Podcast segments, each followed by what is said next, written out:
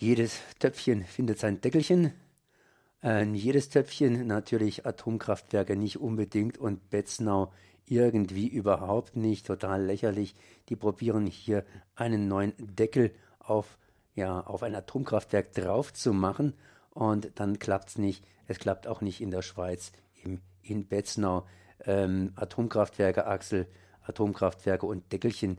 So was braucht denn ein Atomkraftwerk überhaupt, so ein Deckelchen? Das, der innerste Kern eines Atomkraftwerks besteht aus dem Reaktordruckgefäß und obendrauf ist ein Reaktordeckel. Und das ist im Prinzip der Kern, da findet die Kernspaltung drin statt. Das ist ein Gefäß, das einem ungeheuer starken Druck ausgesetzt ist. Ähm, wenn man Atomkraftwerke repariert, dann kann man im Prinzip auch alles reparieren, so wie in Fessenheim.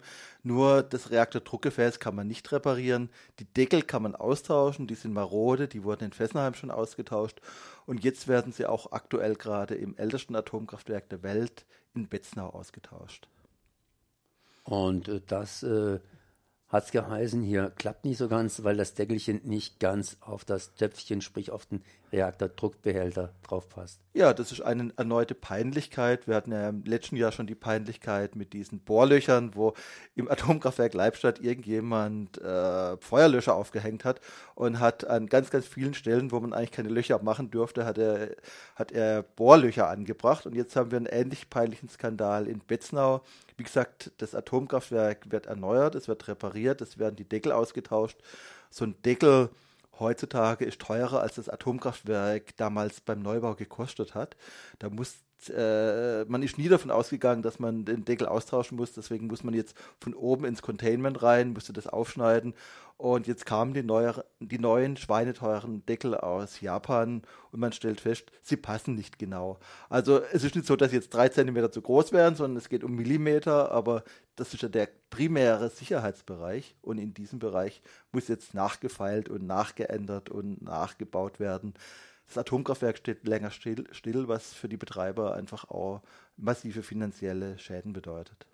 Du hast gerade eben gesagt, so ein Deckelchen kostet ja, ich sage immer Deckelchen dazu. Eigentlich ist es ein richtiger Deckel. Das, das ist, ein massiv, das ist ein massiver, riesiger Deckel, der da oben drauf kommt aus Spezialstahl. Ich glaube, der hat irgendwas um 45 Millionen Schweizer Franken gekostet. Spezialanforderungen. Und das ist jetzt für die Betreiber natürlich schon eine Peinlichkeit, dass dieser äh, extra gelieferte, genau angepasste Deckel nicht genau passt.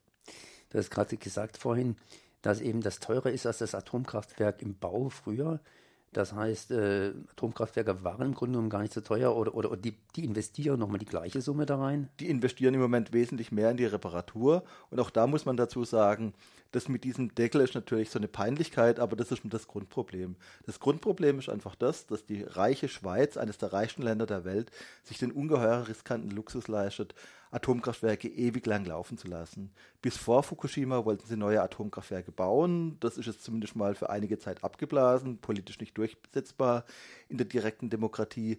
Aber was man jetzt macht, ist ein ungeheuer eine ungeheuer riskante Geschichte. Man will die Atomkraftwerke 60 Jahre laufen lassen.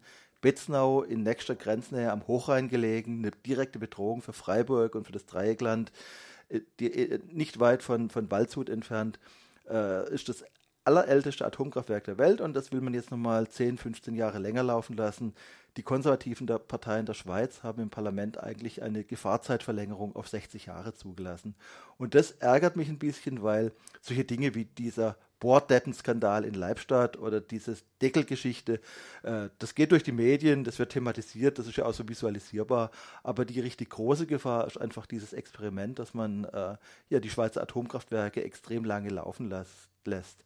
Und dann sind wir jetzt wieder bei dieser Deckelgeschichte. Wie gesagt, das ist der Deckel auf das Reaktordruckgefäß. Den Deckel kann man unter Mühen für ein Schweinegeld austauschen. Aber das Problem ist der, das versprötete Reaktordruckgefäß. Da findet die Kernspaltung statt. Da, das wird mal heiß, wird mal kalt, da wird mal kaltes Wasser eingespeist. Das ist einem ständigen, einer ständigen Belastung ausgesetzt. Und dieses Teil lässt sich nicht austauschen. Und wenn dieses Teil reißt, dann führt es zu einem nicht beherrschbaren äh, Super-GAU. Das ist einfach das Problem. Und das steckt dahinter. Und es ärgert mich, dass die reiche Schweiz uralte Atomkraftwerke betreibt.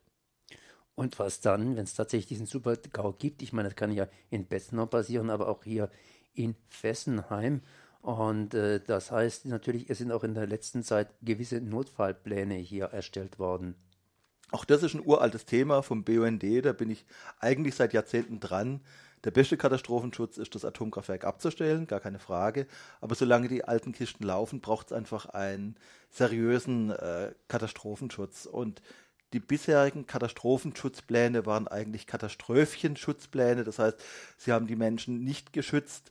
Sie, sie war, die Menschen waren auf eine Katastrophe nicht vorbereitet. Jetzt gibt es minimale Fortschritte.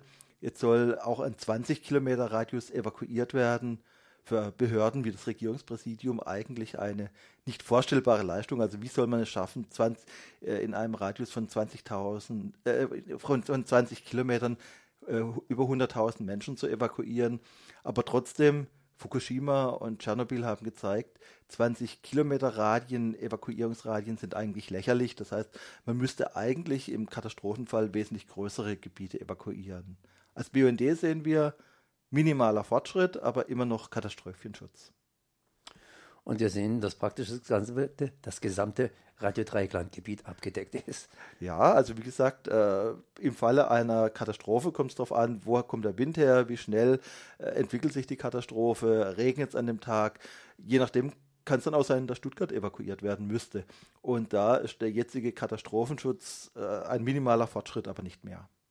Axel, ich danke mal für das Gespräch. Ich bedanke mich bei Radio Dreieckland für das stete Interesse an diesem Thema. Und wie gesagt, in Sachen Gefahrzeitverlängerung, Fessenheim in Sachen Gefahrzeitverlängerung, Betznauer müssen wir auch am Ball bleiben. Tschüss.